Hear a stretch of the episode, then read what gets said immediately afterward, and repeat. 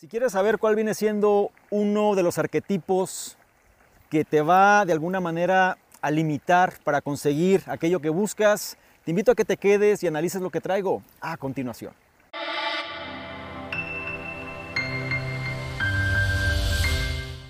¿Qué tal? ¿Cómo estás? Por acá, Domingo. Un placer que estés analizando este contenido. Estamos en un lugar que para mí es mágico, te relaja, te desconecta, te ayuda también a pensar o a repensar las cosas que tienes en tu cabeza. Y es por eso que traigo esta idea hoy. Quiero compartirte algo que me vino a la mente el día de ayer y hoy en la mañana también, que trata ¿no? de cómo nosotros, gran parte de los comentarios que recibo de la gente, las preguntas y demás, va muy ligado hacia un sentido de insatisfacción va muy ligado hacia un esquema donde las personas constantemente están limitándose, constantemente están cuestionando por qué no están consiguiendo lo que están buscando. Y puede haber muchas cuestiones, hay gente que esto lo relaciona con el dinero, hay gente que esto lo relaciona con el propósito, hay gente que esto lo relaciona con el estilo, con el estilo de vida, perdón. Sin embargo, te voy a decir, hay seis arquetipos que te van a limitar para conseguir lo que tú desees, sobre todo en términos de riqueza. Y este es el primero de ellos. Y te lo voy a decir como una historia, que es el león enjaulado. El león en la jaula o el león enjaulado, quiero que lo analices de esta manera. El león es el rey de la selva. El león es el dueño del territorio. Pero un día el león se distrae y es capturado y lo colocan en una jaula. Al principio el león va a estar luchando por salir de la jaula. Va a estar gruñendo, va a estar gritando en su esquema, va a estar tratando de romper los barrotes, etc. Sin embargo, se va a dar cuenta que por más que lo intenta, no puede romper la jaula. De pronto tiene hambre, está enojado, está frustrado. Y el cuidador de la jaula llega y le acerca un pedazo de carne. El león al principio no quiere comerse la carne. Su orgullo, su enojo, pero tarde que temprano tiene hambre. Entonces dice, me voy a comer la carne nada más esta vez, pero yo voy a seguir enojado.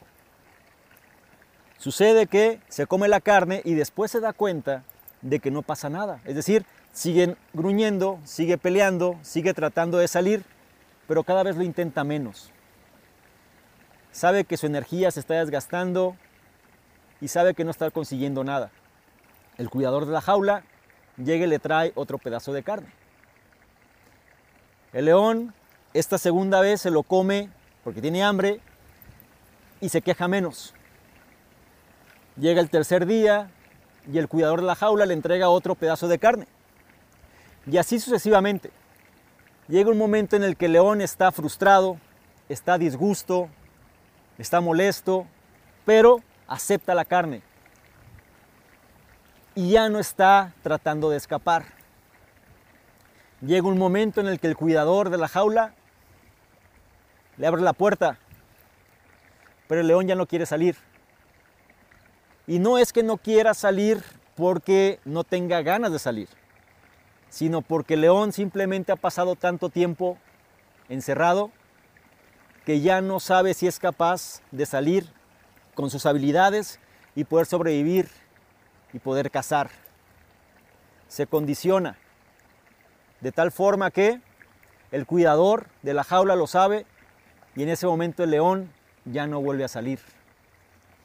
Quiero que analices esto como una analogía que sucede con el estilo del empleado el día de hoy.